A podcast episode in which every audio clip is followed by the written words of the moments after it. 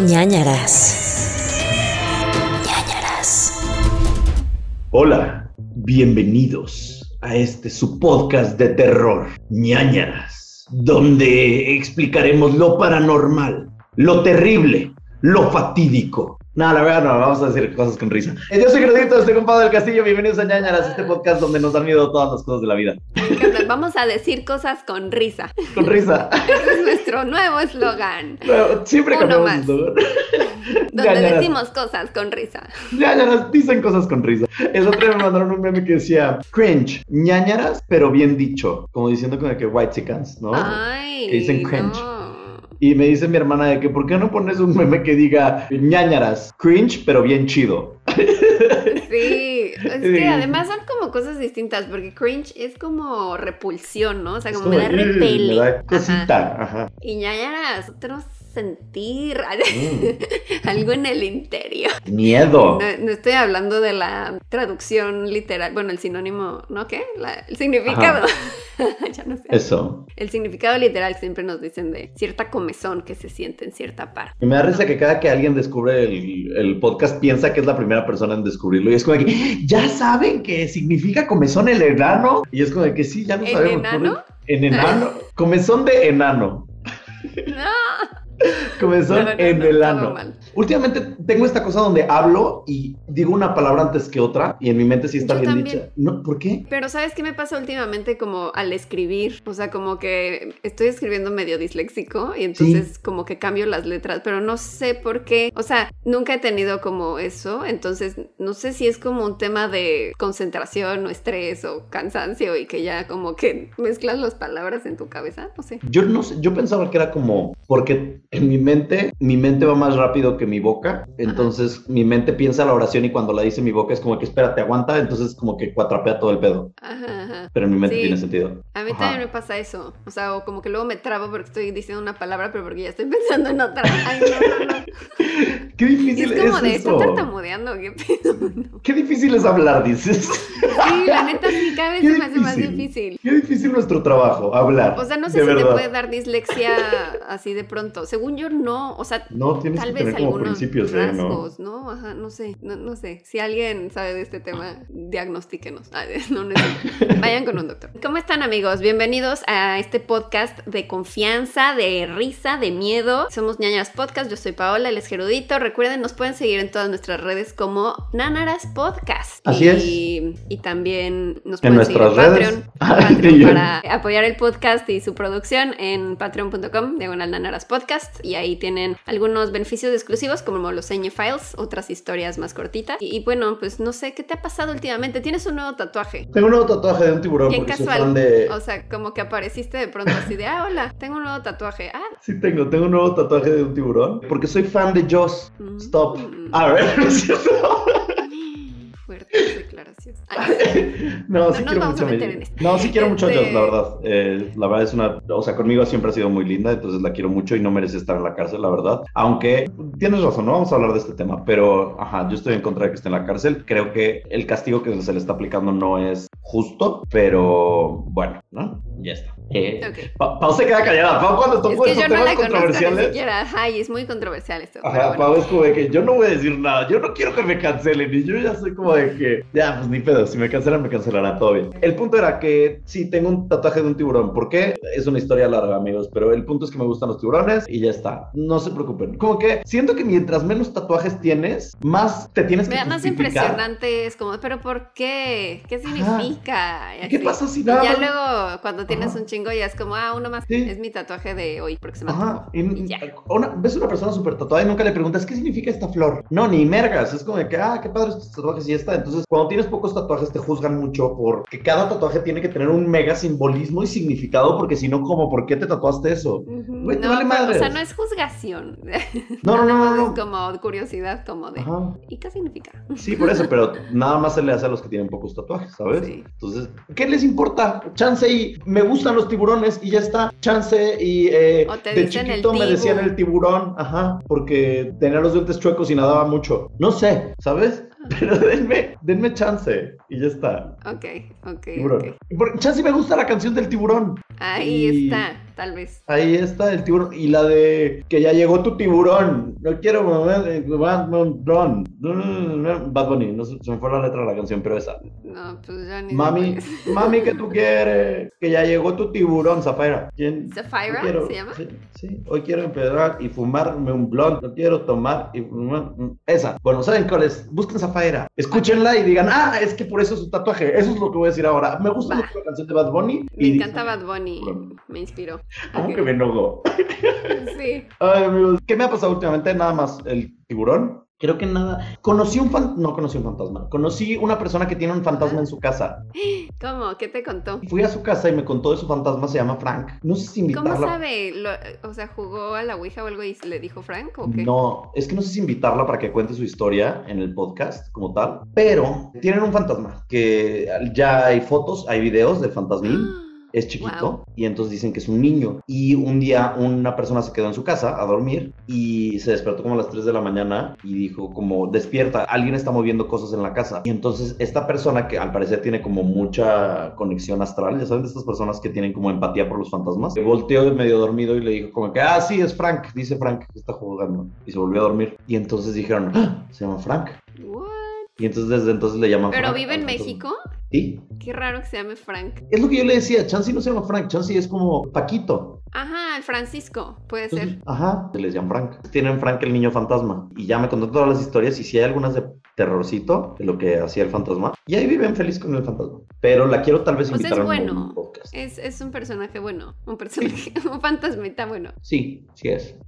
Sí. que juega O en sea- las noches, casual. Es juguetón, es travieso, ¿sabes? De que las encierra de repente en la azotea y así, o tira monedas, o tira cosas, o abre gabinetes o cosas, pero nada extremadamente terrible, no.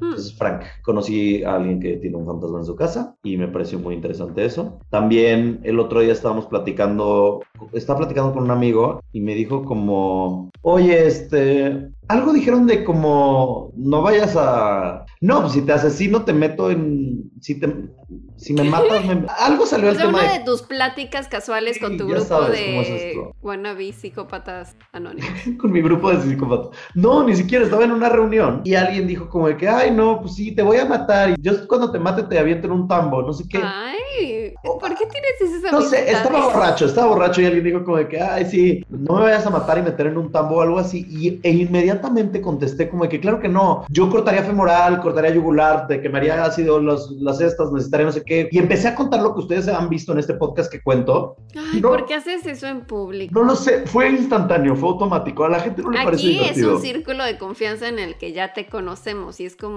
bueno, ya, ya sabemos sea, a qué nos atenemos, pero... En ese momento mi amigo volteó y dijo, nada más quiero que sepas que acabo de mandarle mi ubicación, porque además está de viaje en México, él es boliviano. Y dijo, le acabo de mandar mi ubicación en tiempo real a un amigo para que sepas que no me vas a no me puedes matar. Y yo de que, ¿tú crees que eso me afecta? Agarro tu celular y lo aviento al hotel. Y tu ubicación en tiempo real va así. Luego dije, Gerardo, cállate, ¿por No, qué mejor lo dejas, por ejemplo, subes en un Uber y lo dejas en el Uber y entonces se va a estar moviendo por todas partes. No, pero entonces van a estar buscando el Uber, no sé qué, y va- cuál fue la última, el Uber puede rastrear a dónde fue la última ubicación que pudo haber sido yo, ¿sabes? Eso no está bien. Ah, Pero si voy al hotel donde se está quedando y dejo el celular en un arbusto al lado, la ubicación va a parecer que está en el hotel, entonces la gente va a decir, ah, sigue en su hotel, sigue en su hotel, y cuando se den cuenta, ya está muertísimo. Y yo ya me fugué del país. Neta, neta me da mucho miedo tu mente. Ajá, y entonces me di cuenta como de que no, o sea, hay personas a las que les parece divertido y hay personas que realmente se asustan con estos temas, ¿sabes? Aprendiste tu lección. Pues no, Perdiste porque- un amigo, gracias a. Pero, pero mira, gané, gané la confianza de que él sabe que conmigo no se puede meter. gané el respeto. Entonces, Ok. eh, eso. Y creo que a todos los ñaños les debe pasar igual. O sea, estoy seguro que no soy el único que tiene estos problemas. No creo, pero está bien, digamos que sí, para que te sientas mejor. Apoyado por esta red de ñañers.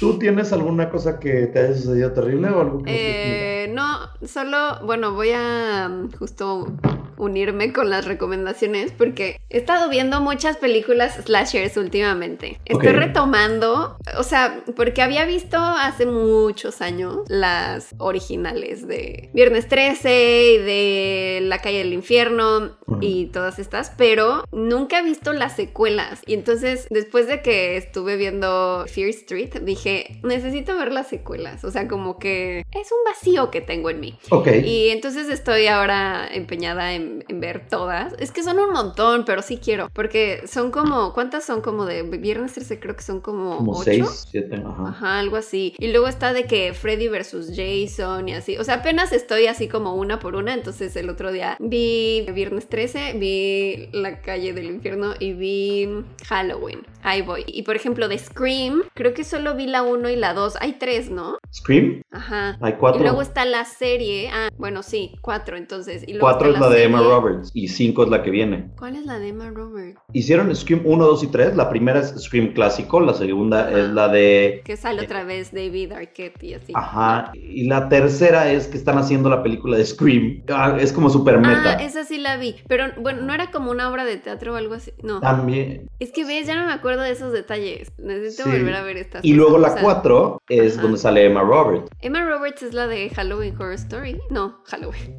American Es- Horror Story. y, y Scream Queens y todo esto. La sobrina de Julia Roberts. Y esa es reciente, ¿no? La de. La de la 4 salió hace 5 años, punto. Ok. Y ya va a Ah. salir una nueva. Sale una nue- como y ya prepararon la reboot. 5. No, porque Ah, también no, sale. Courtney Cox Sí, sí, sí, y. David Arquette. Entonces, bueno, pues en eso estoy. Estoy viendo puras películas de terror. La verdad es que no he tenido ningún sueño extraño. Creo que todo bien. y lo cual roomie- me porque tú tienes un roomie y a tu Ajá. roomie le cagan las películas de terror. Ajá. Que no, no se preocupa, o sea, no, no se estresa, cabrón. No, porque, o sea, como que no las veía porque le daban miedo, pero entonces como que está empezando a ver esta. lo estás introduciendo. Está, está como entendiendo ya que no, en realidad no dan miedo, es como nada más emocionante ver cómo van a matar a los personajes Ajá. y cómo va a sobrevivir él o la protagonista. Entonces, como que ya entendiendo esa fórmula, como que ya le están gustando más.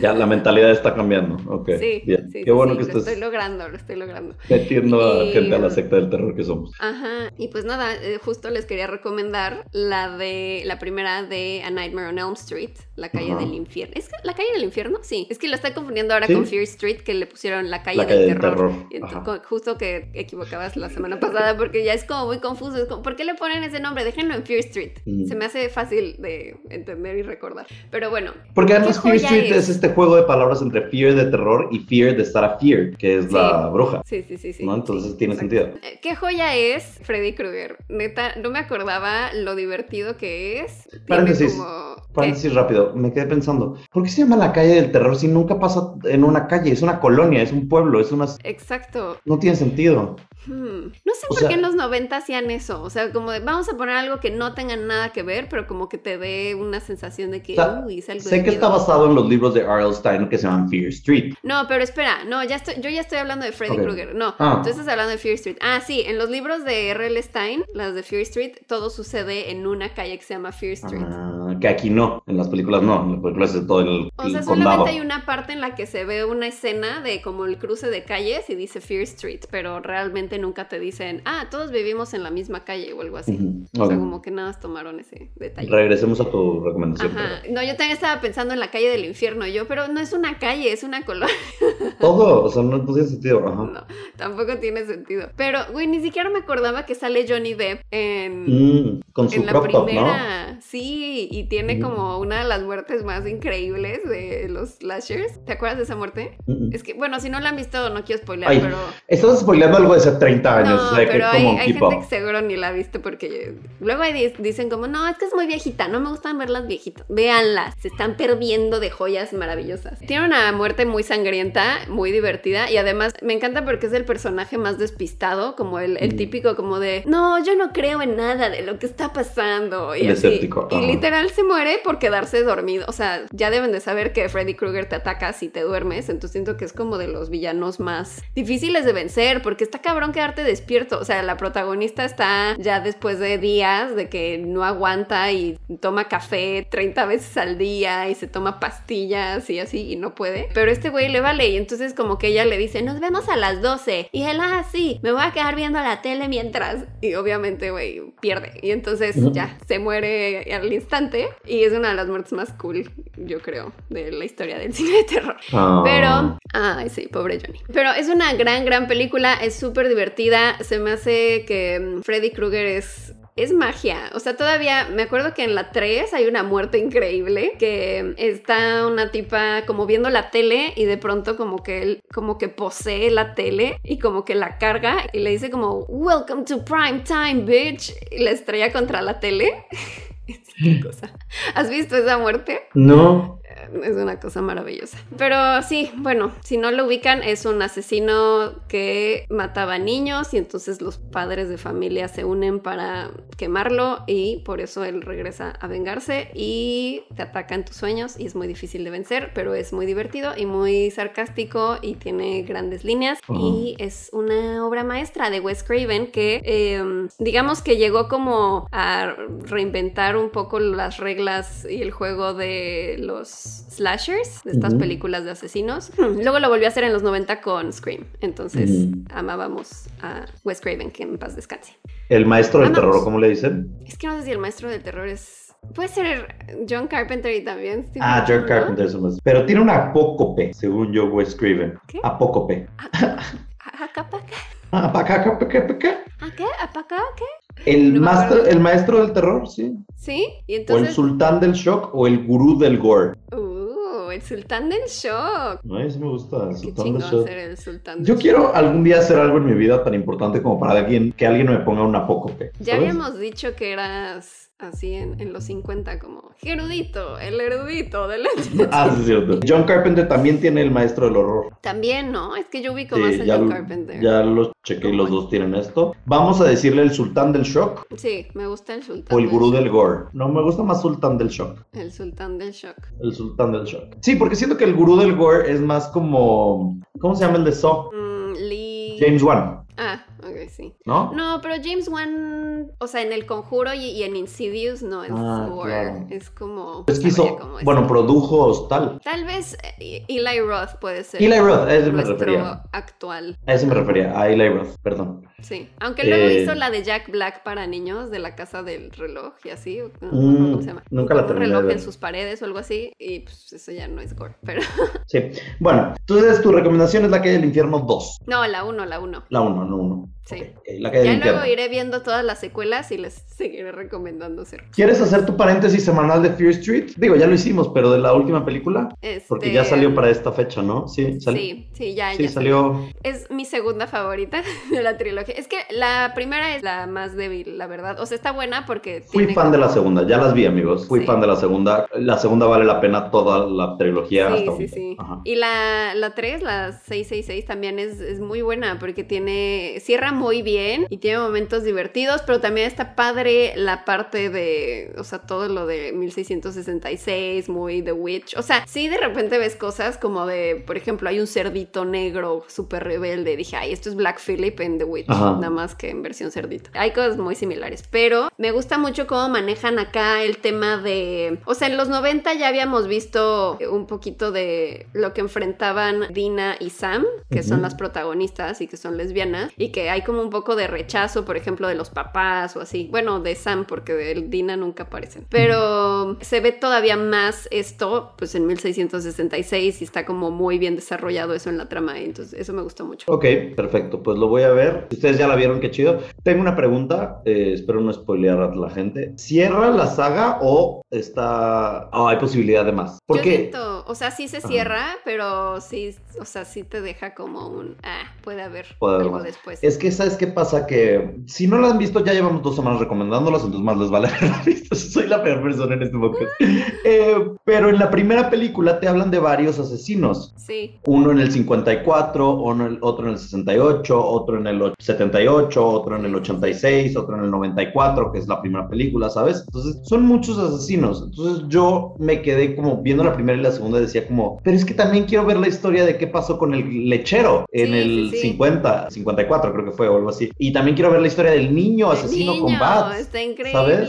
El niño es mi favorito. Entonces digo como a esas historias nada más salen como un cachito de su Sí. asesinato y no sale la historia completa. Y del 94 y del campamento y del 66, Ujú. sí. Entonces digo como qué buena o sea, hacen idea. pequeños cameos Ajá. de repente, Ajá. esos otros asesinos, como en el 78. O la, pero- o la Ruby, Ruby Lane, ¿sabes? Ruby Lane, sí. Yo también, de hecho, cuando entrevisté a la directora le quería preguntar eso, pero ya me quedé sin tiempo. Pero justo quería decirle como, güey, van a hacer como alguna serie o algo, porque estaría buenísimo si explorar más a esos otros Sí, asesinos. chance y De que- cortometrajes o... Sí, de qué pasó con ellos en esas otras épocas. Seguramente fue como el plan, como de dejémoslo abierto para que haya esa curiosidad de quiero saber qué onda con los otros, porque pues te plantean mucho a, pues sobre todo a Nightwing, al del hacha, Ajá. y a Ruby Lane aparece de pronto y así, pero sí, no salen tanto los demás. Y de hecho en las entrevistas que hice les preguntaba que cuál fue su favorito y todos me decían, el lechero, fue el que más miedo me dio. Y yo, yo decía, ¿quién es el lechero, güey? No me acuerdo del lechero. Y ya No. después como que analicé y yo, ah, claro, este güey. Pero yo pensaba que ese era como un padre de familia, no entendí No, que era, era el lechero. lechero que asesinaba más de casa. Sí. Pero esa historia se me hace súper interesante. Está bien padre, sí. y está como creepy, que tiene como la cara Ah. quemada, justo como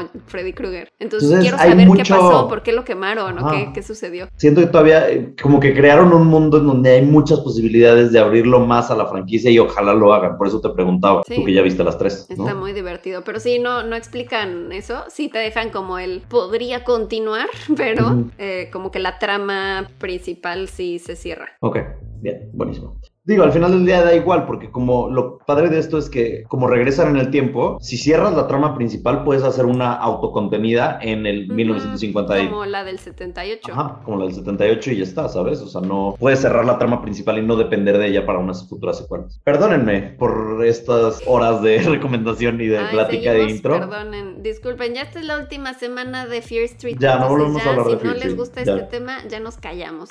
Ok. Y yo les voy a recomendar, nada más por chingar. Le dije a Pa, voy a recomendar algo, Ah. nada más por chingar.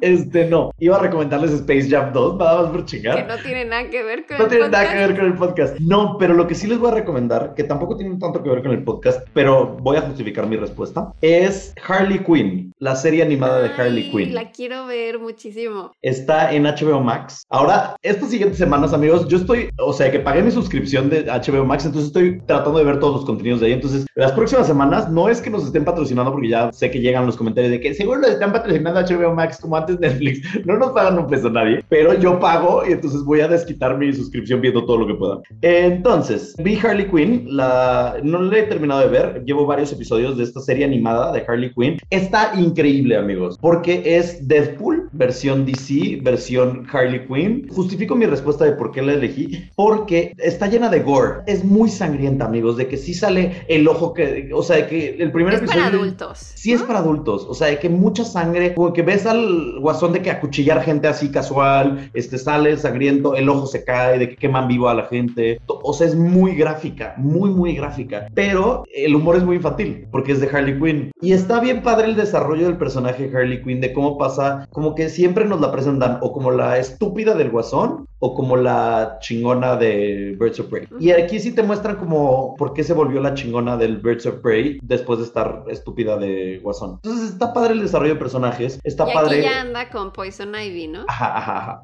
ajá. O sea, que ya hay una relación ahí lesbosensual con Po- Poison Ivy increíble. Poison está impresionante. Y no sé, es una cosa muy padre. La voz en inglés la hace, me parece, si no me equivoco, Kaylee Cuoco, que amo Sí. con todo mi ser. Y pues no sé, está en HBO Max, se llama Harley Quinn, es serie animada, pero vale mucho la pena y tiene muchas cosas super gore. Entonces, es... Ay, sí, tengo muchas ganas de verla. Y viste que hace poco estuvo la controversia de que iban a sacar a Batman bajándose por los chescos. Ujú. O sea, lo hubieran dejado. Haciéndole sexo oral a Gatúbela, ¿no? Una cosa así. Yo no entiendo por qué. ¿Qué, qué tiene? Que eso no hacen los héroes. Ah, fíjate. Eso, es- eso es lo que realmente hacen los héroes, amigos. Bájense por los chescos. Eh, Pero según DC que no. Mm. Pero no importa ver asesinatos y ojos saltando y toda esta cosa. Mm. O sea, de que en el primer episodio, en los primeros cinco minutos, ves al guasón con la cara de alguien, o sea, de que la cara, de que les despellejó a alguien y se puso la cara de alguien. Mm. Entonces, eso está bien, pero no vayan a ver sexo porque ya no está padre. No lo sé. Ay, chicos. Bueno, pues nos vamos entonces al primer caso. Te toca a ti crimen real. Amigos, amigas. Ay, hoy escogí un caso. Uy, Casazo. casazanón, amigos. Hoy están de, hoy están de suerte. Si están escuchando esto. Pau. Ñañers, patroñers. Esta es una historia que uno de los patroñers nos recomendó, de hecho. Y nos dijo, háganla, y la apunté y dije, la voy a hacer. Pero, o sea, lo, lo digo para que no piensen que los ignoramos. Sí, apuntamos todo, pero Pau no me va a dejar mentir. Tú tienes que sentir el momento. Tiene que haber un momento donde digas, ay, hoy quiero hacer esta historia, ¿sabes? Hay momentos donde dices como, este asesino es increíble, pero no es el momento, no estoy en el momento Sí, de ver sí, esta sí. historia, ¿sabes? Siempre me pasa eso. Ajá, como que es un y los vas feeling. dejando. Sí, es un feeling. Y yo tengo una lista y Pau también de varios asesinos y varios monstruos y alienígenas y casos más sonados y menos sonados. Pero es como, no, no es el momento. Hasta que hay uno que te llama y dices, este es mi momento de contar. Y entonces, hoy es el momento de contarles de esta historia. Es fuerte, amigos. hermanos. Nada más falta que digan, pues tu momento llegó tarde porque ya lo escuché en otro podcast. Seguramente. Y si ya lo escucharon en otro podcast, está bien, amigos. Acuérdense que aquí no competimos con otros podcasts. Exacto. Nosotros somos felices de que haya más personas hablando de estos temas y cada quien tiene su enfoque diferente. Y por es como es como decir, "No, pues es que yo ya nada más como hamburguesas en McDonald's." No, güey, come hamburguesas en McDonald's, en Burger King, en Carl's Jr., en donde sea, porque cada hamburguesa es distinta y te da un placer diferente. Entonces, Exacto. disfruten la hamburguesa que Y les hay una para cada momento. Sí, exacto. En ningún otro podcast les van a hablar de Faye y les van a hablar de, de Harley Quinn en el mismo podcast que les hablan de, de un asesino. Eh, bueno. Esta historia. Hice una pausa dramatiquísima. Ajá, ¿qué está pasando? Eh, necesitamos conte- Intriga. contextualizar primero. Vámonos, transportémonos, como ya saben, los transportamos cada episodio. En esta ocasión a 1993. 93. ¿Están ahí? ¿Empieza con R el nombre de este asesino? No. ¿No? Ok. Ya vas a adivinar. Tu personaje tiene, Sí. tiene el pelo rojo. ¿Tu personaje tiene tatuajes?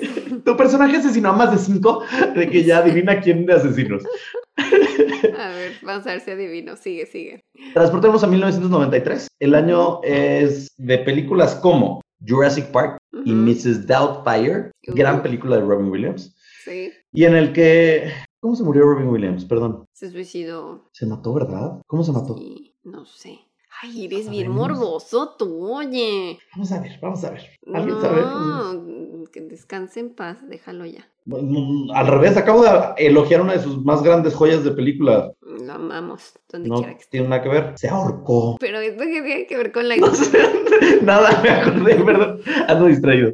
Eh, bueno, discúlpenme, se ahorcó. Robin. de mi Robin, Sí, estaba jugando, estaba jugando al ahorcado y perdió. Ay, cállate, no, no te burles de esto. Perdón, ya, no, no, sí me sentí mal, No. discúlpenme. Sí me sentí fatal con este chiste, perdónenme, discúlpenme. me No es, nada, voy, no es nada de risa, el suicidio es algo fuerte, perdón, se me ocurrió ese chiste, lo saqué, fue un pedo mental. Discúlpenme, gente, ya, no me cancelen por eso, les juro. Yo sí me dan ganas de llorar, sí tengo lagrimita, perdón. Eh, ya, X, no voy a hablar de Robin Williams. El punto es que en ese año salió el segundo álbum de Shakira. Pavo, está a punto de llorar. Sí, güey.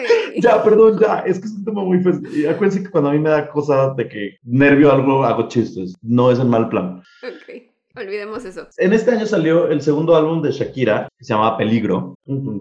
Y es un disco, y les voy a dar un poco, para que vean que este podcast es diferente a los demás, les voy a dar un dato curioso. Este disco, el segundo de Shakira se llama Peligro, el primero se llama Magia. Son discos que Shakira no le gustan. De hecho, ni siquiera los promocionaba, porque ella decía que no era música que ella quería hacer. De hecho, muchas de O las sea, se las dio la disquera nada más como de, Ajá, ¿tienes ajá. que cantar esto? A huevo. Creo que ni los ubico, oye. Yo ubico No, desde dónde están los ladrones. Lo, ajá, ese fue el eh, Pies Descalzos. fue Ah, sí, perdón, desde pies Ajá. descalzos. Y entonces Shakira, de hecho, los está como que los borra de su historia. O sea, es muy difícil encontrarlos y nunca, como que nunca habla de ellos, no sacaron. Y entonces, uno de esos sencillos que se llamaba Eres, lo llevó a Viña del Mar, al Festival de Viña del Mar, concursó internacional en como en la mejor canción internacional y quedó en tercer lugar del concurso de Viña del, del Mar. Y uno de los jueces le dijo, nunca he conocido en mi historia una persona tan talentosa como tú. Te merecerías ganar y ser la dueña de este concurso, ¿no? Más o menos. Esa persona, Ricky Martin. Miren. El mismísimo el Boris. mismísimo. El mismísimo viviendo la vida loca. ¿Ves? Para que vean. Entonces, eh, un dato para que lo tengan. Alguna vez en su vida va a salir en una comida y van a decir lo escuché ñañas, ¿no? Bueno, eh, les O cuento. es- ventaneando. Ajá, o ventaneando, una de las dos. Les cuento esto porque bien sabemos que Shakira es de Barranquilla. Sí. Porque mi vida en Barranquilla se baila así. Eh, en Colombia. Pero ese mismo año, en otra localidad, en mismo Colombia, en Quindío, iba caminando un niño de 8 años llamado Juan Carlos. Ay, no, ya sé de quién vas a hablar. Sí. Ay, no, este sí no lo hemos tocado porque está, es, un caso fuerte y largo, ¿no? Sí, voy a, traté de condensar y traté de no ser tan dark, okay. pero va a estar divertido. Vamos. Pues, Juan Carlos iba de casa de sus papás a la tienda, iba caminando, ya había salido de la escuela, y de camino pasó frente a un bar donde vio que salió un señor, ¿no? Y entonces este señor, este señor ya tenía como copas encima, etc. Y entonces el señor le dice, acompáñame al bosque por unos dulces y para que te enseñe unas cosas y no sé qué. Ay. Amigos, ya sabemos, nunca dejen a su niño ni a su niña sola a los ocho años caminar por la vida. Y entonces Juan Carlos va con este señor, Juan Carlitos. Este señor tenía 36 años y de repente está en el bosque y le dice, ya tengo que regresar a mi casa. Y entonces el señor le dice no. Y entonces lo amarra de pies y manos y saca un cuchillo. Y ese fue el último día de la vida de Juan Carlitos. Ay, no. Entonces, antes de adelantarnos a esta historia, vámonos atrás en el tiempo para conocer a nuestro asesino del día de hoy, uno de los más terribles de la historia actual, debido a los horríficos de sus crímenes. Considerado del- como de tiempos modernos, el número 2 o el número 3 asesino serial más fuerte. ¿No es el uno de en cuanto No. a número de víctimas? No hay uno que lo supera, Ok, que puedo hablar más adelante, un inglés, me parece. ok. Ajá. Y luego hay otro colombiano, que es el monstruo de los Andes, que está Ok. un poco más arriba también, pero, o sea, depende de la lista, depende de qué estén buscando. Pero sí es como top 3, digamos que siempre está en top 3 de tiempos modernos, asesinos seriales más prolíficos. Luis nació el 25 de enero de 1957 en Colombia, una época en donde los enfrentamientos militares eran bastante comunes, por lo que su familia constantemente estaba mudándose de ciudad. En la escuela, Luis era introvertido y muchos de los niños lo buleaban, y por más que hablaba con profesores, nadie le creía o lo ignoraban, así que a los 10 años dejó la escuela, 9, 10 años dejó de estar en la escuela, pero si en la escuela lo trataban mal, en la casa le iba peor a Luis. Su papá era alcohólico y golpeaba a su mamá. Su mamá era sexoservidora, por lo que dicen algunas fuentes. Y no nada más el papá golpeaba a su mamá, sino que también a veces golpeaba a él y a sus hermanos. Y con el tiempo, con el paso del tiempo, empezó a abusar sexualmente de él y de sus hermanos, ¿no? A veces el papá también obligaba a Luis que viera cómo drogaba a su mamá y sus clientes llegaban a violarla. Ay, no. Ajá, entonces digamos que la infancia de Luis, fatal, fatal. Pasan los años y ya no solamente el papá violaba a Luis, sino que uno de los amigos de su papá también comenzó a abusar de él regularmente. Ay, qué asco. Sí. Señores puercos. Señores asquerosos. Y no hablamos no nada más de violación, sino que también comenzó a golpearlo bastante, a quemarlo con velas y a cortarlo con navajas de afeitar. En una ocasión lo ató a un árbol y lo golpeó durante horas con bat. Estamos hablando de un niño, ¿ok? Entendamos la gravedad de lo que estamos hablando. Un niño. Eventualmente la familia se mudó de ciudad y entonces él pensó, puta, de que qué paz, ya no voy a sufrir abuso, todo esto, pero se mudó a otra ciudad donde el papá tiene otro conocido que también termina golpeando y abusando sexualmente de él. Entonces no hay forma de que se escape. ¿Y Luis? O sea, ¿en qué momento, o sea, el señor tenía amigos y les decía, oh, ¿ya quieres con mi hijo? ¿Quieres violar a mi hijo? ¿Qué pido? Como, ¿por qué sale a la conversación? Ay, no, Pues no y sé, además con qué enferma. tipo de, como que se juntan los de la misma calaña. Ujú. A sus ocho años huye de casa, Luis, y sobrevive unas semanas en las calles de Colombia hasta que se le acerca otro señor que le dice, oye, yo te voy a ayudar, te voy a dar techo, te voy a dar comida. Entonces dice Luis, va, y lo lleva a una casa abandonada donde lo viola y lo golpea Ay, no, sí, días. te iba a decir, oye, ese señor de por qué salió así tan Sí, bondadoso. obviamente. ¿o qué? Luis logra salir de ahí, regresa a su casa. Durante poco tiempo, eh, está ahí unos años, se sale de la escuela a los 10, etc. A los 14 años, Luis es arrestado por primera vez por intentar él abusar sexualmente de un niño. ¿A qué edad? ¿14? 14. Sí, qué Entonces, horror, neta, no hay manera de, siento como de escapar de esas heridas mentales, ¿no? Ya quedaste cabrón. marcado, ya, ya valió. Sí. Entonces intenta abusar sexualmente de un niño, lo cachan, lo arrestan, lo meten en la cárcel durante unos días, sale de la cárcel y en cuanto sale de la cárcel su papá le dice, es que cómo se te ocurre abusar sexualmente de un niño, es un indefenso y lo corre ¿Mi de su casa. es como la definición de hipocresía hecha persona. Es que siento que, ¿te acuerdas cuando hablé del el señor este que su familia, o sea, que violaba a la familia en, en Inglaterra? Ajá. Y que él también como que su forma de pensar era de, pues es mi familia, o sea, ya sabes, como que son míos, son Ajá. mi propiedad y yo puedo como hacer lo que yo quiera con ellos. Pero seguro ve como externamente como de, no, pero tú no puedes hacerle eso a un niño externo, ¿no? O sea, Pero también le daba chance a sus amigos de que violaran a su hijo, entonces tiene tampoco tiene sentido. sentido. Sale, se une a una pandilla, trabaja en varias cosas para poder tener dinero y poder comer y logra tener una novia. La novia se llama Teresa, se lleva bien con ella, hasta llegan a tener un hijo al que dice Teresa que se llevaba increíble con su bebé y que lo cuidaba muchísimo y todo esto, pero Luis era súper depresivo y violento por lo que sale de trabajos todo el tiempo, lo corren todo el tiempo y termina separándose de Teresa porque dice que no le atraían las mujeres, lo cual le causaba una gran frustración. ¿ok? Ok.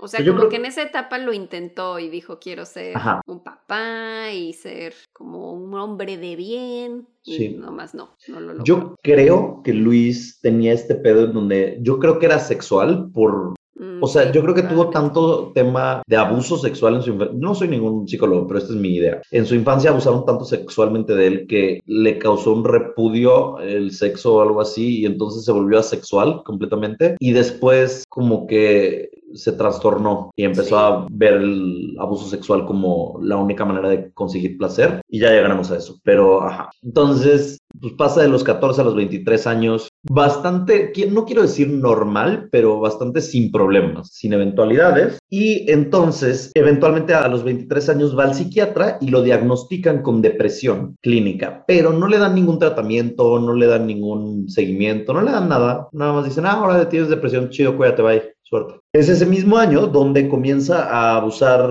sexualmente de niños exitosamente, aunque ahora que lo pienso tal vez la palabra no es exitosamente, Sí, ¿sabes?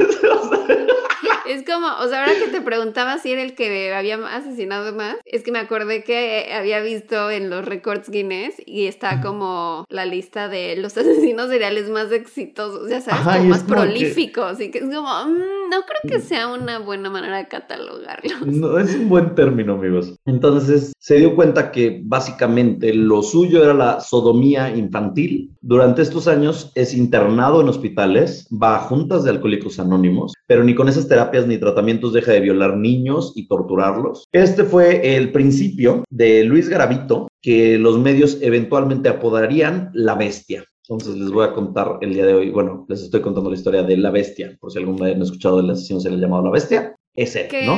supongo que ya ni siquiera era tanto por conseguir placer, era como por como Por- sentir por el control dominio, sobre ajá, ajá, por poder. alguien más pequeño, ¿no? Como Pues sí. sentirse él grande y fuerte y como alguna vez se sintió su papá sobre él, tal vez. Hmm. Sí. Entonces, pues bueno, voy a seguirles contando la historia de la bestia, que decía que no había mayor placer sexual de cuando torturas o violas a un niño. O sea, básicamente esta bestia no quería una bella, quería quebrar a Chip, ¿no? ¡Ay! Ya estaba quebrado Chip, Mm. por favor. ¿No ves que tenía ahí un chip, literal? Un chip, un chip, un- una Estaba ahí quebrada. como baja una quebradita. Pero además, ¿te acuerdas? ¿Quién habrá quebrado a Chip? Paréntesis otra vez, perdón que me desvíe del tema, pero hay una cosa que me ha choqueado un poco de La Bella y la Bestia, que sigue varias cosas choqueándome de esa película, pero al final de la película, o algo así, o a, a la mitad, hay una parte donde la señora Potts muestra que hay en una alacena varios chips, pero no están Ah, rotos. Ajá. O sea, ¿tenían niños encarcelados? ¿Has pensado en eso? O la señora Potts era una cogelona y tenía de que 15 hijos. No, pero yo creo que los otros no estaban poseídos, solamente. Bueno, no es como que habían poseído los objetos. Ajá, y Yo ya en mi versión súper paranormal. O sea, no, no habían transformado a eso. O sea, no eran niños, esos sí eran tazas. Porque no todos los muebles en el palacio, en el castillo de la bestia, están animados. Y es que también es eso, entonces pienso, qué mal amueblado estaba el palacio, el palacio de la bestia, porque entonces tendrías dos roperos en vez de un ropero y un ropero canta- cantador, ¿sabes? Tendrías dos plumeros en vez de, o bueno, varios plumeros, o sea, como... No, porque el plumero está limpiando sin que tú lo tengas que mover. O sea, le ayudaba, mataba a dos pájaros de un tiro.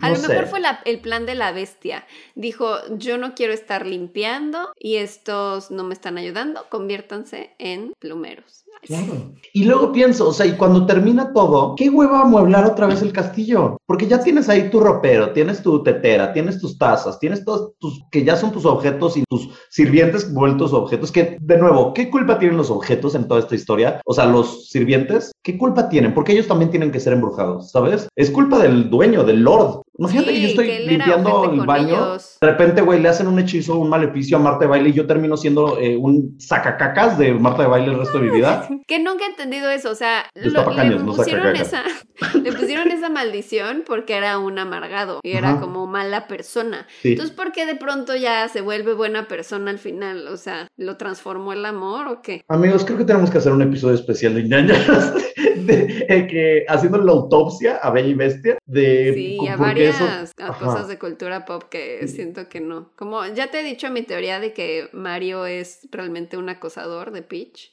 Sí es, Peach, eh, hay Peach muchos no lo videos. quiere. Peach, Peach no lo lo quiere. frenzonea, o sea, pero él siempre está ahí como, ¿qué tal que ella sí quiere con Bowser? Perdón, pero Peach es super white Peach tiene un palacio, tiene un reino. ¿Tú crees que quiere con el plomero? Por supuesto que no. Ella es fresita mamona. Daisy es chida. No Daisy es chida. a mi Mario, oye. No, no, no, no, pero en mentalidad de Peach entiendo que no quisiera con él. Daisy es chida, Daisy es barrio, Daisy es de las que perrea con reggaetón a las 5 de la mañana. Peach es de las que se va a Vale y a Valle, ¿sabes? Esa es Peach. Daisy es chida, Daisy es barrio, ella sí de que se arma pedota con Birdo, ¿sabes? Que es trans, o sea, de que se nota, güey. Pero sí, yo creo que ella nunca ha querido con Mario y Mario solo está ahí insistiendo y arruinándole sus oportunidades con Bowser. Mira, nadie es tan... A ver, si tienes un reino no, y tienes... tampoco está bien que Bowser le esté secuestrando. No, no, no. Bowser es un abusador de la chingada. Pero también, si eres Peach, perdón, a ver, Peach también tiene que ser estúpida. Porque si tienes todo un reino, palacio, riquezas, todo esto, ¿por qué no contratas mejor seguridad estúpida? Te están ¿Qué secuestrando. Toads? Y, y- ajá, contratas enanos con sombreros de hongo que te protejan, güey, cabrón, no mames, los pisas. ¿Sabes? Que O nada sea, que más llegan ¡ah! saludan. contrata, ya. contrata siete Donkey Kong, contrata toda la familia Donkey Kong, a Lanky Kong, a Trixie Kong si quieres. Contrátalos de tus guardaespaldas, vas a ver cómo el pinche Bowser no se te acerca, güey. Sí, sí, sí. ¿Sabes? Y luego. Bowser tiene hijos. ¿Con quién tuvo los hijos? Mm, ese Bowser Jr. ¿de dónde salió? Yo nunca he visto una Bowsera. Yo nunca he visto a la Cupa. Siempre son sus A hijos. mejor los adoptó. Huevos. Son hijos de Peach con Bowser. Estoy seguro. estoy, estoy trastornando tu mente. eso sería muy fuerte. ¿Qué tal que Peach quiere regresar con él y sus hijos? Claro, y Y Mario, Mario, está no chingando. la deja. Mario es el verdadero villano de esta historia. Mario es una mierda de persona. No nos demandes, Nintendo. y siempre trata mal a Luigi. Luigi para mí es increíble, ¿sabes? Porque él... O a lo mejor ella quiere con Luigi. Es un amor secreto. Es que Luigi siento que es medio gay. Puede ser, sí. Porque Daisy le avienta la concha todo el tiempo. Ajá. Y... ya no vamos... Dirás del Koopa. Ajá, la concha en Mario Kart, ¿verdad? la concha roja o la- el caparazón, perdón. Ay, no, no. Este va a ser verlos- Y él le avienta el plátano también. Y él le avienta el plátano todo el tiempo. Ay, no, este va a ser de esos episodios épicos, ¿verdad? Este podcast, ya me vi. Ay, no, de esos que nunca acaban, güey, porque no Nunca podemos acaban. continuar con la Perdón. historia. Ya, ok, luego hablamos de eso. Regresamos con Bestia, que quería romper a Chip. Eh, iba torturando por la vida, por venganza y cómo fue tratado en su infancia. A sus 34 años se pone en contacto con unos sicarios y los contrata para asesinar al que abusó sexualmente de él cuando tenía 8 años. O sea, uno de sus de los amigos del papá. Ajá, ajá, uno de los amigos, o a- no está como especificado, o al que se encontró en la calle y le dijo como que te voy a dar comida. El punto es que contrató a unos sicarios para matar a uno de ellos. Madre. Perdón que me ría, pero es que sigo pensando en Mario y Peach. Y la, el Eh, caparazón, ¿no? Perdón. De ahí, no tengo que apuntar eso porque sí, amigos, de verdad que va a ser rutina mía de stand-up. O sea, que lo siento. Ok, a sus 36 años siguió con su vida de pedófilo hasta que un día fue caminando por la calle y decide entrar a un bar a echarse una botella de aguardiente o de brandy, porque eran sus como bebidas favoritas. Y entra al bar, se echa unas copas y ve pasar por la puerta a un niño. Este niño le parece muy interesante y pues dijo, quiero estar cerca de este niño. Entonces Ay. sale del bar y se le acerca y este niño era Juan Carlitos. Mm, Ya saben hacia dónde vamos. La bestia siguió a Juan Carlitos hasta que le habló, lo llevó al bosque, lo convenció, lo violó, como a muchos otros, pero en esta ocasión la diferencia con Juan Carlitos es que cuando lo estaba violando recordó cuando su padre lo violaba a él y en un ataque de ira sacó un cuchillo y empezó a cuchillar a Juan Carlitos. La bestia de ahí estaba suelta y encontró más maneras de acercarse a los niños, así que de ahí en adelante empezaba a disfrazarse, empezó a disfrazarse de cura, de granjero, de anciano, please, de no, vendedor, sí, de ¿De que él sus disfraces? no sé, y eso también como que. O sea, no, ni siquiera quiero hacer un chiste de eso, pero O sea, como que de cura, pues seguro solo era como una túnica o algo una así. sotana, ajá. Ajá, un- eso, sotana. Eh, pero pues lo demás, así de que güey payaso. O sea, él el maestro del disfraz, ya me imagino de que maquillándose de viejito. ¿Qué pedo, güey? Como de ven, te doy dulces. Dedícate, dedícate a tener una casa, una tienda de disfraces. Dedícate Ajá. a hacer efectos especiales, ¿sabes? Tienes ahí el poder, ¿por qué usarlo para el mal? Vendedor, profesor, Cosplayer. etcétera, etcétera. cosplayer, youtuber, tiktoker. Sí, era visionario. Visionario. Entonces los niños entre 6 y 16 años, como que al verlo disfrazado de estas cosas le tenían más confianza y entonces los llevaba a lugares apartados donde los violaba y mientras los violaba los acuchillaba. O Ay, la otra es que los marcaba con un desarmador, con un desatornillador. ay, ¿por qué? Porque es una bestia. No hay que Sí. preguntarnos, solamente porque está Me recuerda a Chikatilo. Sí, sí, sí, está loquito como chicatilo. Ya que se chispaba, o sea, que ya que se le chorreaba la pluma, ¿ya Ay, qué asco. Ajá. Trata de ser más decente de lo que soy en este podcast normalmente. Les hacía una cortada profunda en el vientre o en el pecho para que se desangraran y en algunos casos los degollaba. Ajá. O sea, seguían vivos todo el tiempo. sí, claro, claro, pues le O sea, los gustaba la acuchillaba, pero tortura. no los mataba. Era sádico, le gustaba ver Sí. cómo ellos Ah. sufrían. Si, No. si los matas, pues ya no hay tanto. Aunque, perdón, no iba a contar esto, pero también hay momentos en donde los mataba y luego también cogía con ellos. Ah, O sea, también era eh, necrofílico, necrófilo, no sé cómo se creo. Necrófilo. Ajá. Al terminar de todo esto, los enterraba y se ponía a leer la Biblia y escribía en un cuaderno. Ay, mira, buscando el perdón. Y se ponía a escribir en un cuaderno los nombres de sus víctimas. Este cuaderno le llaman los medios la agenda negra del horror, porque vienen como que las víctimas y más o menos la edad de cuántos años tenían y cómo fue ellas. Ay. Leeré un poco de cómo él describía su proceso de un asesinato. ¿ok? Ah, o sea, esto, escribió ahí en su cuadernito todo. esto, esto viene de una declaración. Ah, ok. Podría leerlo al resto, ¿no? Dicen, voy al hotel a las 9 de la noche. Empiezo a sentir esa fuerza extraña que me domina. Saco el cuchillo, consigo unas cabullas, no sé qué sean unas cabullas. Llevo licor y me dispongo a andar por las diferentes calles aledañas a la galería. Había un niño llamado Julián cerca que estaba vendiendo tintos. Le hablo, lo convenzo para que me acompañe. Lo introduzco al cultivo de caña de azúcar, lo amarro, lo acaricio y después lo violo. Julián grita, lo acaricio. Él sigue gritando y posteriormente lo mato. Me acuerdo tanto de ese niño por una situación. En ese sitio hay una cruz. Regreso para el pueblo y de un momento a otro siento una voz que me dice, eres un miserable, no vales nada. Regresé sí, y mi... Sí, sí, sí. Y sí es, sí, esa voz es la voz común.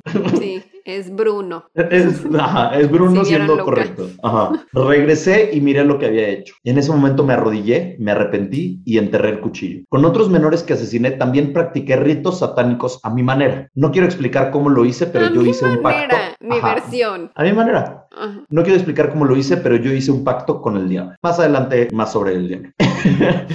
El tema con la bestia es que se mudaba todo el tiempo, así que no era fácil de encontrar. Cometió delitos en Valle del Cauca, Boyacá, Meta, Quindío, Quindío, perdón, Risaralda, Cundinamarca, Nariño, Huilá, Caqueta, Antioquia y Caldas. Perdón si dije alguno de ellos mal, no conozco Colombia. Oye, pero qué padres nombres, me encanta. Sí, te digo, me encanta conocer como lugares de Sudamérica.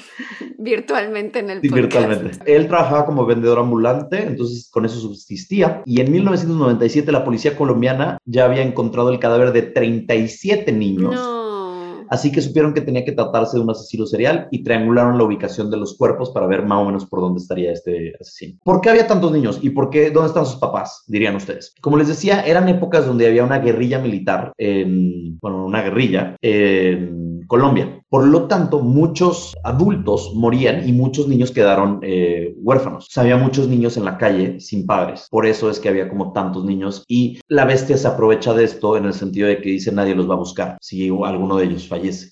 Por eso es tan prolífico. Los medios se enteran de esto, de los 37 cuerpos que encuentran, de estos 37 cadáveres mutilados de los niños, y entonces ahí es donde lo empiezan a apodar la bestia, aunque otros medios también lo llamaron el monje, el cura o el loco. Eran como sus sus apodos. En o sea, 1900... su disfraz favorito era el del monje cura. Ajá, era el más común. Porque era el que los niños confiaban más. Ujú. Un cura no te va a hacer nada. En 1999 se le acercó otro niño y comenzó a llevarlo a un bosque cercano a la fuerza cuando un indigente escuchó los gritos del niño y entonces se acerca para ver qué está sucediendo, el indigente, ¿ok? Y ve que está jaloneándolo esta persona, la bestia está jaloneando a este niño y llevándolo a la fuerza y entonces el indigente de que un ángel, agarra piedras y empieza a aventárselas al señor. Y entonces le empieza a pegar y entonces el señor no tiene más, o sea, la bestia no tiene más que soltar al niño y salir sí. corriendo. Entonces el indigente salvó al niño. Bien. Entonces el niño, el indigente agarra al niño y dice, quédate conmigo. Y entonces el niño dice, no, tú también me hacer daño. Ay, sí, no, también ya Ajá. pobrecito, todo Y espantado. entonces como que lo agarra 20 minutos, le dice, nada más quiero asegurarme que este güey no esté cerca. Y entonces ya que pasan 20 minutos le dice, ahora sí, ve a la policía y cuéntales todo lo que pasó. Y entonces el niño va a la policía. Y entonces la policía ya llevaba tiempo buscando la bestia. Entonces le dice, el niño me está tratando de hacer esto. Y entonces en chinga, mm, rapidísimo, se organizan y hacen una... En rapidísimo. Hacen una brigada con decenas de autos que recorren la zona para encontrarlo y un par de horas después lo encuentran escondido en un monte y el niño lo reconoce, entonces lo arresta. Después de días de investigación llegan a la conclusión de que a quien habían atrapado era efectivamente la bestia, su nombre era Luis Garavito, Luis Alfonso Garavito. El 28 de octubre del 99 comenzaron a interrogarlo sobre todos los crímenes que se le achacaban y terminó confesando sobre la mayoría o sea, le dijeron, es que tú hiciste esto y esto y esto y esto y esto. Y cuando le empezaron a contar los detalles, llegó un punto donde se quebró y dijo, les voy a contar todo. Y habló durante 12 horas seguidas sobre todo lo que hizo. Ok. ¿ok? La bestia empezó a señalar en un mapa dónde estaban enterrados los chips que había quebrado. Porque, Ay, yo como que los chips, yo pensando en así como Chips de- tarjetas tecnológicas. No, los, las tacitas, las tacitas que había quebrado. Ay, no. Está más bonito decirle eso que los niños que había violado y torturado y matado, ¿sabes? Entonces, los chips, las tacitas. Y cómo había sido todo, pero siempre dijo que él no tenía ninguna perversión sexual y que no era homosexual. En total lo encontraron culpable de 176 crímenes. Porque 176. además solo violaba niños, ¿no? Niñas. Niños entre 6 y 16 años. Pero niñas, no. Niñas no. 176 crímenes, ¿ok? Estamos en- 176. Ajá. O sea, ¿todos los mató o no Sí. sabemos? No, no, no, no. 176 crímenes en total. Algunos los violó, sobrevivieron. Ok. Otros sí los asesinó. Ay, no. Lo sentenció con una de las sentencias más grandes de la historia, 1853 años y nueve días. No sé por qué los nueve días, me, me parece- días. me encanta que haya nueve días, pero, pero, no ha terminado la historia porque la ley es una estupidez. Entonces, la pena máxima que pudieron aplicar en Colombia, 40 años, Güey, ¿por qué? porque así es la ley. Hay una pena máxima en Colombia, entonces la pena máxima son 40 años, entonces, aunque yo te diga, tienes 3 millones de años de condena, lo máximo que te puedo dar son 40 años. Pero ¿por qué? No tiene sentido. Mínimo cadena perpetua, sin, Sí. sin posibilidad de fianza, ¿sabes? Algo. Pero todavía no termina. Como participa con las autoridades y es de buena conducta y dice todos sus crímenes y todo esto, le dicen que podría salir libre en... ¿Cuándo, ¿cuándo crees? Como en 10 años. En el 99 lo metieron por 40 años, entonces tendría que haber salido por el 2039, pero puede salir con libertad condicional probablemente. ¿Este año? 2023. ¿Por qué? En dos años, porque así es la vida. Los psicoanalistas determinaron que la bestia tiene un trastorno antisocial de la personalidad con síntomas como ausencia de la empatía en relaciones interpersonales, ausencia del miedo, ausencia del remordimiento, autoestima distorsionada, deshumanización. No lo puedo decir. Deshumanización. Eso, de la víctima, distorsión de consecuencias, trastorno de identidad disociativo, que es cuando estás eh, con- Personalidad múltiple. ajá, fragmentada. Por eso Egocentrismo. se llama la bestia. Ajá. Como el de fragmentado. Como el de fragmentado. Split. Egocentrismo, narcisismo, manipulación, autojustificación, pedofilia, necrofilia, sadismo, megalomanía, psicopatía y sociopatía. Nada más. 2006 lo entrevistaron y volvió a decir que había sido ordenado de cometer esos crímenes por el diablo, que en realidad no había sido él. Mm, Ay, no fui yo. Otra vez, el diablo me obligó a hacerlo. El diablo me hizo hacerlo.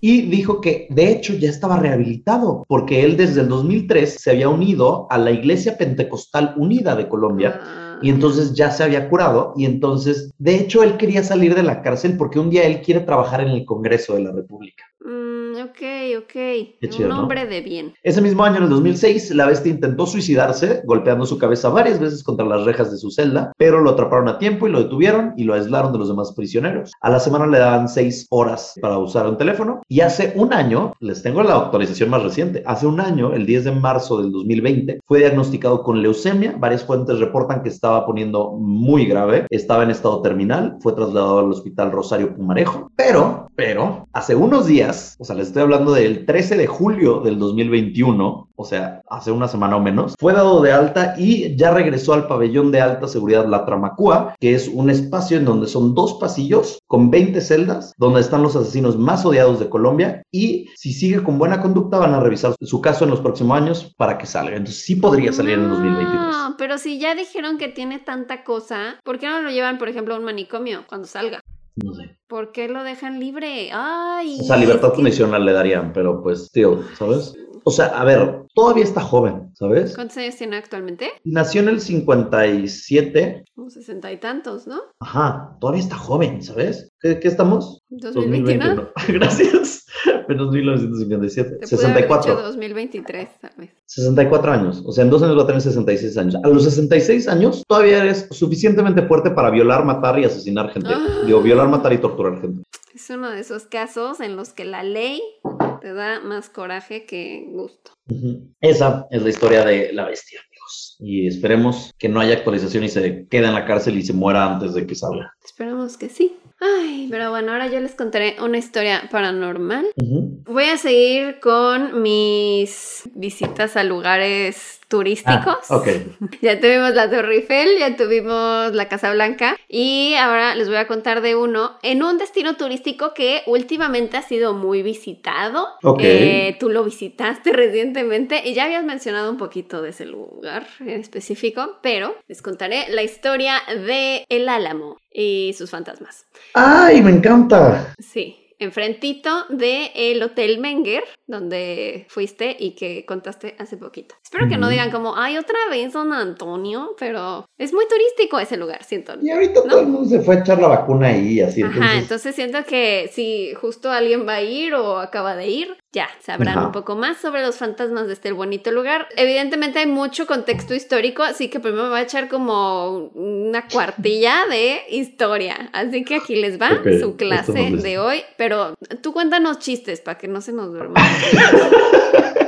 Porque si no va a decir, me dan flojera sus historias de Paola. Bueno. Nadie ha dicho eso jamás.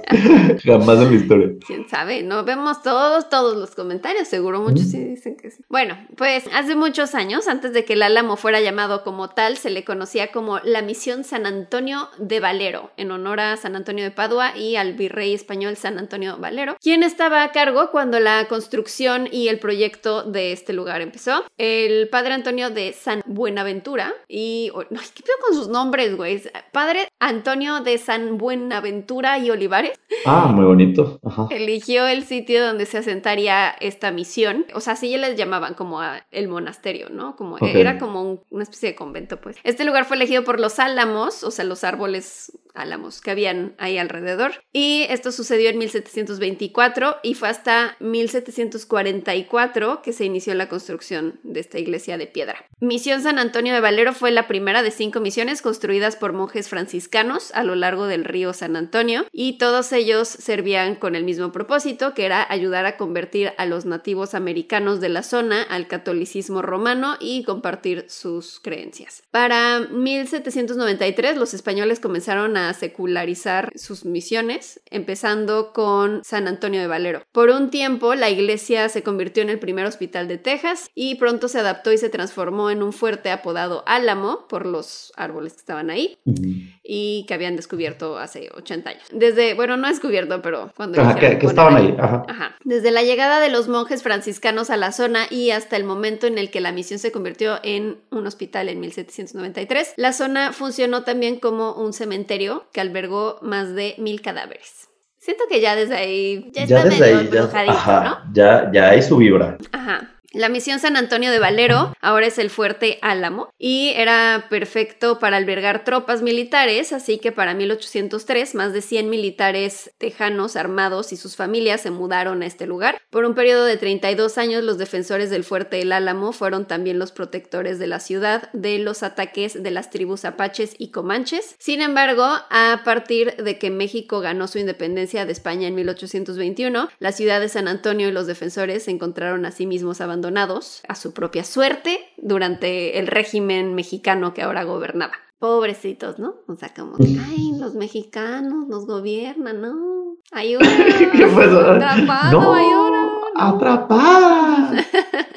En 1835 inicia la Revolución de Texas cerca del pueblo González. Las tropas tejanas se unieron y marchaban hacia San Antonio. El 5 de diciembre inició una batalla de cinco días contra el cuñado del general Santana, el general Martín Perfecto de Cos. Ok. Me encanta, el general Perfecto. Suena muy galán, la verdad. Sí, era como el de Shrek, ¿no? Como el príncipe exacto. encantador. Esta batalla se vivió en las calles de la ciudad, de casa en casa, entre los tejados, en las mismas calles. Me encanta que sean Ay, los qué tejados porque pienso Sí. que es Jack Sparrow, güey, peleando en el Sí, techo. Yo me sentí en escena de Aquaman. Ya sabes que van peleando por el techo. Ajá. ¿Por qué en el techo? Ay, güey, de- imagínate que estás colgando tu ropa y de repente pasa alguien a cuchillar gente. O sea. Sí, ¿no? Sí. Según yo hay música en la batalla.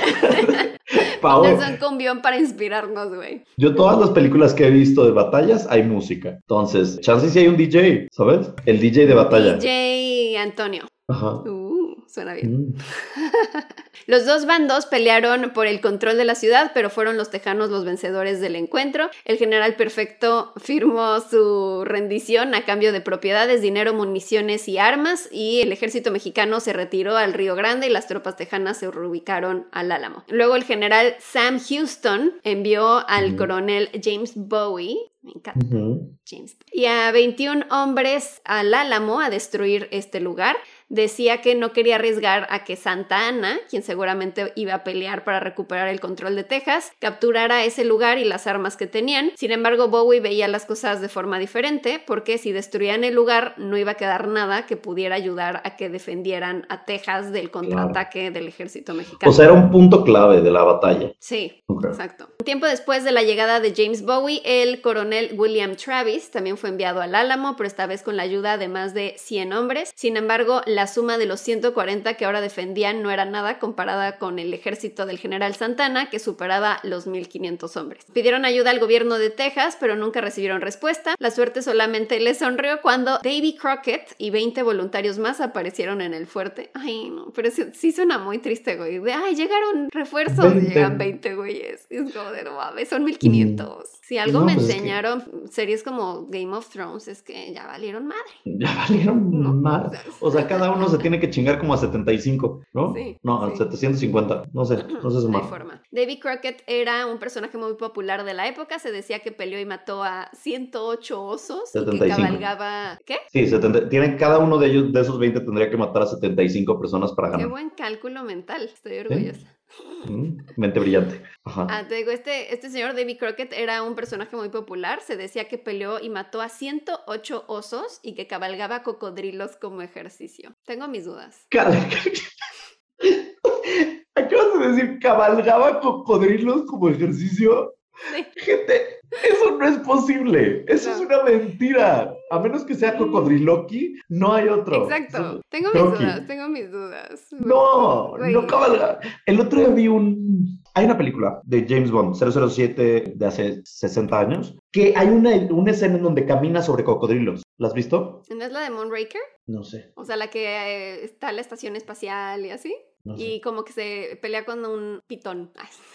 No sé, nada más vi, nada más vi como la escena, ni siquiera sé cuál película es, nada más sé que es esa escena en donde James Bond camina sobre la cabeza de tres cocodrilos, está como en un pantano y pasa por la cabeza caminando sobre tres cocodrilos y trae como un saquito blanco y así, saco No blanco. me acuerdo que sí Eh, es esa, creo que sí. Ajá, y entonces vi cómo hicieron la escena y tuvo que ser un, el domador de los cocodrilos el que lo hizo O sea, y sí fue sí real. reales. Ay. Sí fue real. Y ves todas como que las fallas, o sea, de que, porque la son tres cocodrilos, entonces primero pasa los primeros dos y el tercero como que ya lo trata de morder y así, o sea, grave. Entonces, ok, pero es un domador de cocodrilos. Ahora, que este güey tuviera de hobby cabalgarlos, huevos. ¿Cómo cabalgas un cocodrilo? No es posible. Güey, es que me, me caga que antes sí en las películas siempre usaban animales vivos y muchos sí se morían.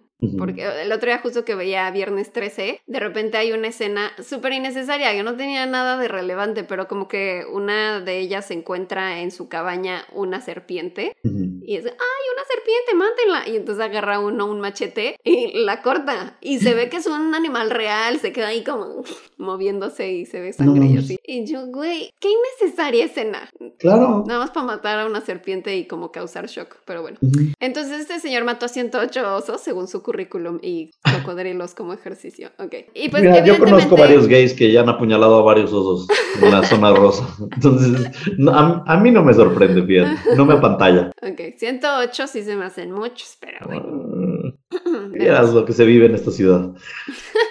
La verdad es que este señor era como más un Chuck Norris, o sea, como que era más el mito de que era muy, muy fuerte y así. Y entonces, o sea, la neta no iba a servir que David, Davy Crockett con sus cocodrilos y sus 20 voluntarios fueran a defender el Álamo, pero pues ya con los que llegaron, llegaron a ser 189 soldados, con William Travis como su comandante conjunto y James Bowie como líder de los voluntarios, contra más de 1500 del ejército mexicano que tardaron solo cuatro días más en llegar y capturaron sin ningún problema la ciudad de San Antonio. Santana hizo una bandera roja. Esto era una señal de que matarían a todo aquel que no se rindiera y los tejanos respondieron con un cañonazo. Y así empezó la batalla y asedio del Álamo. Los detalles de esta batalla se desconocen a detalle. Se sabe que duró 13 días y que el ejército mexicano continuó fortaleciéndose con la llegada de más y más soldados, alcanzando 4.000 hombres. Estos bombardearon el... No sé cómo aguantaron 189 contra 4.000, güey. O sea, no hay manera. Es que la fortaleza del, álamo está perra. O sea, que sí son piedrones. Pero está, está cañón. Por eso esa película de Remember the Alamo.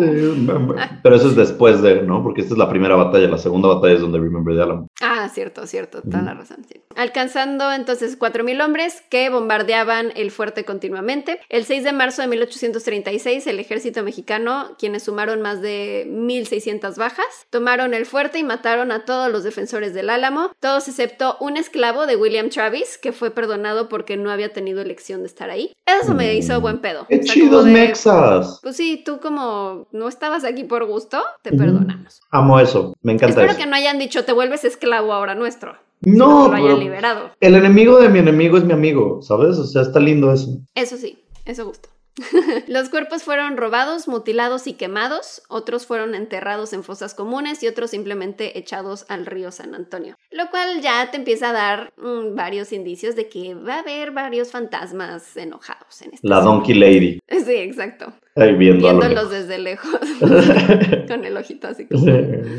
Las primeras apariciones de fantasmas, ahora sí ya, ya voy a empezar a hablar de cosas espectrales. Las primeras apariciones de fantasmas empezaron días después de la batalla del Álamo. Santana encomendó al general Andrade que enviara hombres a quemar la iglesia. Se decía que le enfermaba la idea de que ésta se convirtiera en un monumento a los que murieron defendiendo el lugar porque se habían rebelado contra él. ¿Qué es lo que pasó eventualmente? Sí, cualquiera que fuera la razón, le encomendó a Andrade encargarse de esto. Andrade envió a un grupo de hombres que no tardaron en volver al campamento y cuando les exigió explicación sobre por qué no habían cumplido con la misión, ellos explicaron que seis diablos con espadas encendidas bloqueaban la entrada al fuerte. Decía que estos seis diablos eran hombres que murieron en la batalla o los monjes franciscanos protegiendo su misión. Wow. Que está muy padre, o pueden ser personas disfrazadas, así haciendo un show, güey, con luces y así.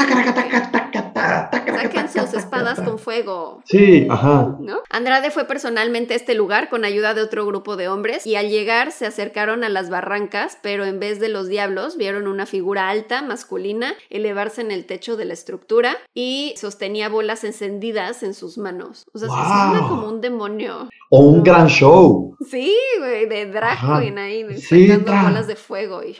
Váyanse, ¿no? Ajá. Andrade huyó de este sitio y ni él ni Santana regresaron al lugar nunca más. Y Eso se me hace muy sorprendente porque estaban como muy empeñados en vamos a destruir esto y de pronto es como no mames, vámonos de aquí. Qué fuerte que la razón sea paranormal, ¿sabes? Ajá, y entonces por Ajá. eso existe todavía la fortaleza porque vieron demonios que les dijeron Wow, no sabía esto. lárguense cool. de aquí.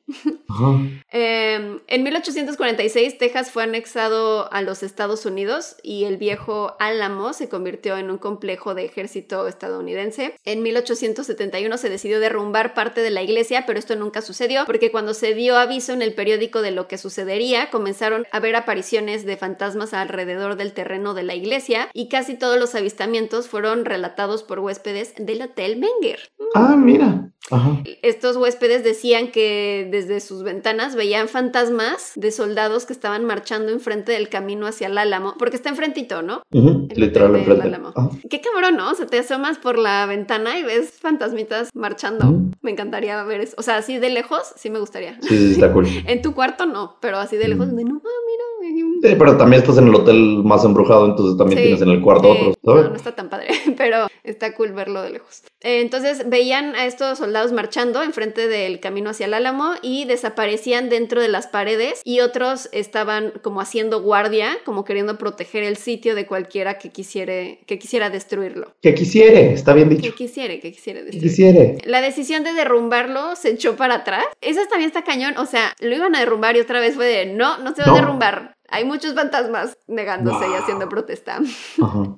Entonces se echó para atrás esto y la convirtieron en una estación policial y en una prisión, aunque los avistamientos nunca cesaron. Entre 1894 y 1897, el periódico local de San Antonio Express News publicó diversos artículos que mencionaban los avistamientos más espeluznantes. Los reportes describían a guardias fantasmas marchando a lo largo del tejado de la estación. Les mama el tejado. ¿Dónde Ujú. marqué? En techo ahí. techos. Ajá. Sí. Figuras oscuras caminando por los pasillos y los sonidos y quejidos que despertaban a el staff y a los prisioneros. La actividad paranormal fue tan frecuente que los vigilantes se negaban a hacer guardia por las noches y los policías ya estaban furiosos y la prisión se movió del lugar no mucho tiempo después, o sea, no aguantaron. Wow. Vámonos. Ajá.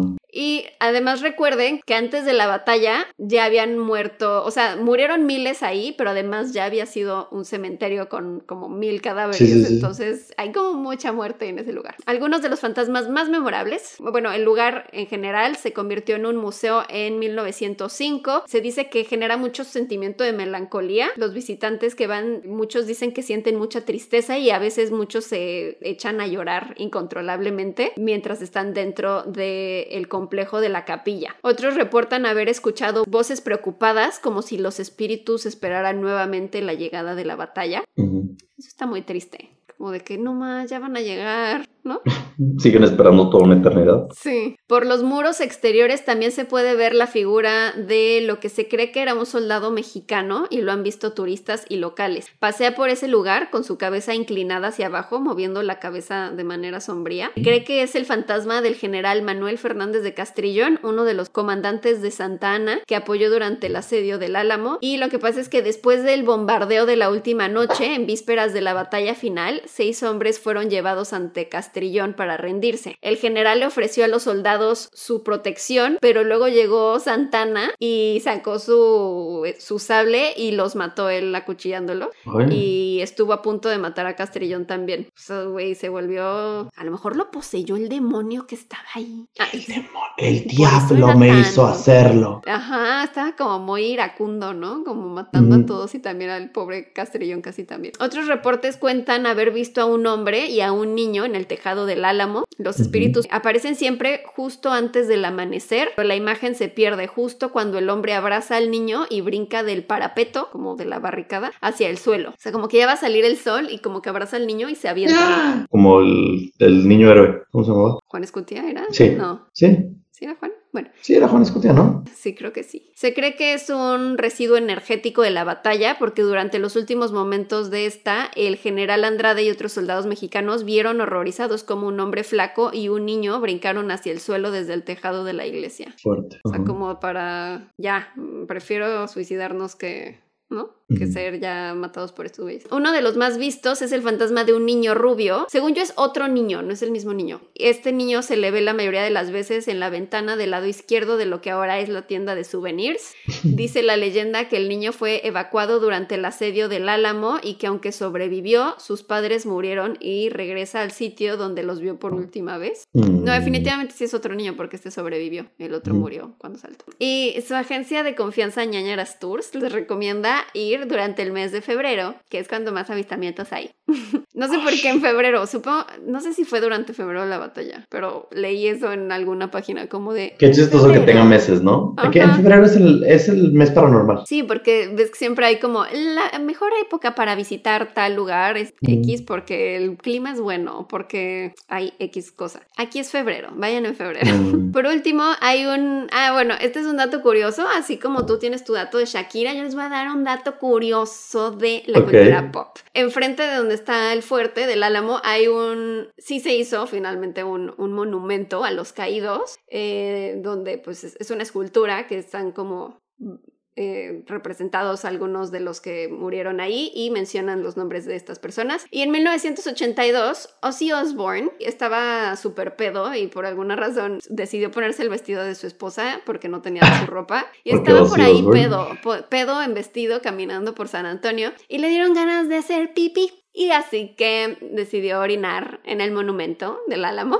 No mames. Y fue arrestado y no se le permitió tocar en San Antonio por los siguientes 10 años, hasta que en 1992 pidió disculpas públicamente y donó 10 mil dólares a la organización que ayuda a preservar el Álamo. Y ya entonces ya lo perdonaron y ya. Ay, sí, 10 mil dólares no es nada. Pudo haber donado el doble. Sí. O sea, pudo haber donado 100 pues, mil. O sea, no el doble. De, bueno, ya, está bien ven a tocar. Y ya, ese es su dato de cultura pop sobre el Álamo. Y esa es la historia sobre los fantasmas del Álamo. Por si pueden ir a visitar San Antonio, Texas, vayan a visitar a estos fantasmitas soldados. Me encantó. Me gustó mucho saber la historia y me gustó mucho saber estos fantasmas que pululan ese lugar. Me hubiera gustado más saberlo antes de ir, porque entonces pude haberlo pero no se me ocurre. ¿Pero visitaste o solo viste por fuera, así como...? Solo vi por fuera, pero hace como 10, hace como 12 años que fui la última vez, sí entré. Ok, yo nunca he ido. Se me Está padre. No, no es cierto, la verdad no, la verdad, perdón, pero no hay nada que hacer en San Antonio. Entonces no, no vayas. Pero bueno. Ah, pues hay como shopping. ¿no? Pues sí, pero X. O sea, la verdad es que no hay mucho que hacer ahí. Perdón, si viven en San Antonio y están escuchando esto, perdón. O sea, hay que nada más hay. O denle recomendaciones a Jeru para que. No voy a regresar. Hay cosas que hacer. No voy a regresar, perdón. O sea, que. Y en un mes así de amigos me invitaron a San Antonio. Turismo de San Antonio quiere callarme el hocico. Sí, pero no creo, no creo volver a San Antonio en, probablemente en mi vida. Pero bueno, ajá, adelante. Nunca digas nunca. No, no, no, dije no creo, ¿sabes? Porque no hay nada que hacer, no, no conozco a nadie que viva ahí, no, o sea, ¿para qué? ¿Para qué volvería, sabes? Hay otros lugares a donde prefiero ir antes. Pero bueno. Pues esa es la historia y espero que les haya gustado. Nos escuchamos entonces el próximo martes en el siguiente episodio de ñañaras y si son patroñers el jueves en los Files. ¿Tu frase de despedida cuál es? Mi frase de despedida es ñañaras. No sé, ¿cuál es la tuya? Ñañaras, be our guest, be our guest. Nuestro huésped sea usted. ¿Cuál es tu frase de despedida? Eh, la mía es ñañaras, recuerden el álamo. Recuerda. Ay, la tuya estuvo muy fácil. Está cantada. Nos vemos a la siguiente. Adiós, Bye.